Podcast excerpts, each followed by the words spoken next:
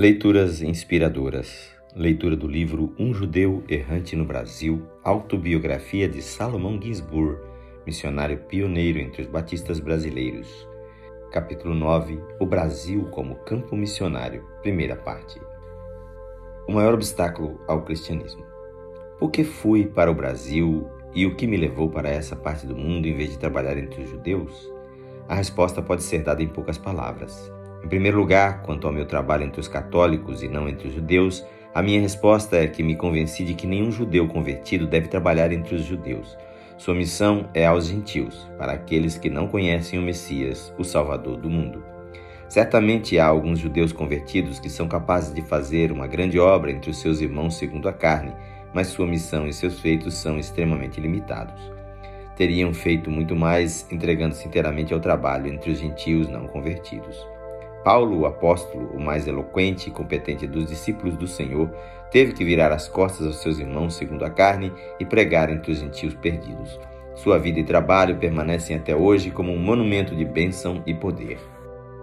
Esse mesmo resultado é notável, ainda que não tão extraordinário, nos labores de cada hebreu convertido que se tem entregue ao trabalho de evangelização entre os gentios. Por exemplo, Moshin, o historiador, Eder Shin, o teólogo, Safir Schwartz e muitos outros em toda parte do mundo. Foi esta convicção que me fez voltar as costas aos meus irmãos segundo a carne e não trabalhar entre eles. Por que então fui trabalhar entre os católicos? Por que não entre os milhões na China? Pela simples razão de ter chegado à conclusão de que o maior obstáculo à conversão dos judeus e à evangelização do mundo em geral é a Igreja Católica, com a pretensão de ser cristã, com sua idolatria, seus costumes e tradições materialistas e suas superstições degradantes. Se há uma coisa que suca fundo o coração de um judeu, é o odioso culto aos ídolos. Seus sentimentos e natureza revoltam-se contra essa prática. Os católicos adoram ídolos. Nunca esquecerei um episódio que ocorreu numa ocasião em que atravessava as ruas de Varsóvia com meu pai. Passávamos por uma igreja católica da qual saía uma grande multidão. Ele entrou comigo no edifício e chamou minha atenção para a grande quantidade de pessoas que, de joelhos, adoravam um ídolo em forma humana que estava debaixo do altar. Perguntou-me se eu me lembrava dos Dez Mandamentos e respondi-lhe afirmativamente. Então ele me pediu para repetir o segundo mandamento e eu o fiz. Então ele disse: Esses cristãos afirmam que a sua religião é a verdadeira, mas você tem senso bastante para ver quão longe eles estão da verdade.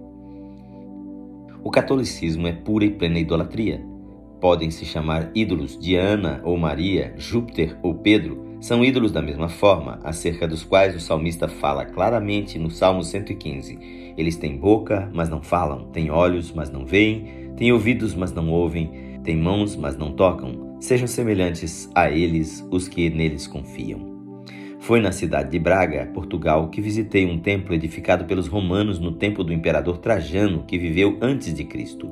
Ali vi dois ídolos que, no tempo de Roma pagã, eram chamados Janus e Júpiter os quais eram adorados pelos católicos romanos sob os nomes de São João e São Pedro. Combater essa idolatria, pior do que pagã, por causa dos seus galvanismos cristãos, tornar o verdadeiro Deus conhecido e seu amado Filho, o Messias, o Salvador da humanidade, foi o que me levou a trabalhar entre os católicos. Brasil, o campo missionário mais negligenciado. O Brasil era, há 30 anos passados, e é hoje um dos campos missionários mais negligenciados do mundo. Lembra ao ouvinte que este livro foi publicado em 1921. Em 1890, poucos missionários ou juntas missionárias trabalhavam no Brasil. Os batistas tinham apenas alguns casais de missionários com pouquíssimas igrejas no grande e imenso campo, um país maior em superfície do que os Estados Unidos. E mesmo hoje, com o número de missionários grandemente aumentado, temos apenas 20 ou 25 homens que se dedicam à evangelização 25 para cerca de 25 milhões, ou seja, a média de um missionário para um milhão de almas. Foi esse fato que me arrastou ao Brasil, o campo mais negligenciado. Dou graças a Deus por me haver guiado ao Brasil. Lanço um olhar retrospectivo para os meus 30 anos de labor, para as grandes mudanças que tem havido, para o maravilhoso crescimento da causa do Mestre e desejo louvar e magnificar seu nome por me haver permitido tomar uma parte, ainda que muito pequena, nesse trabalho. Portanto, desejo encerrar esta parte do livro tratando do Brasil e de seu povo e de alguns dos nossos problemas e planos do trabalho e também de mais algumas coisas sobre o progresso feito pelos batistas até o momento presente. Estou certo de que isso não somente interessa e é muito proveitoso para aqueles que querem consagrar sua vida à evangelização dos milhões que vivem no Brasil, como nos ajudará a preparar a base para os milhões que estão entrando nesse país e que nas décadas seguintes zelarão dessa grande terra, o futuro armazém do mundo. Aspecto físico do Brasil. Basta um relance ao mapa para notar-se que o imenso oeste, com suas terras ricas e férteis, está ainda por explorar. Ocultos nas matas virgens há tesouros incalculáveis. Na região amazônica encontra seringueira ou borracha, de que não há igual no mundo. Adicionam-se ainda inúmeras espécies de madeiras cuja excelência é incomparável, que só agora é que se começa a exportar para todas as partes do mundo. Ao sul do Amazonas há grandes áreas de algodão, nos estados do Maranhão, Ceará, Rio Grande do Norte e Paraíba. No estado de Pernambuco, ao longo do rio de São Francisco, há cana-de-açúcar, algodão e arroz em grande abundância. Na Bahia, há produção de fumo e plantio de cacau, que produz a melhor qualidade de chocolate. Nos rios há diamantes e a terra abriga grande quantidade de ouro, cobre, carvão e assim por diante. Que direi de São Paulo com os grandes cafezais, do Paraná com os pinheirais, de Minas Gerais com suas inexauríveis minas de ferro, manganês, ouro e pedras preciosas, e de Mato Grosso com a sua indústria pastoril de milhares de gado bovino e cavalar da melhor qualidade. O Brasil é, não há que negar, uma verdadeira terra de gozem, terra que emana leite e mel, destinada pelo Criador a contribuir grandemente para a história da humanidade.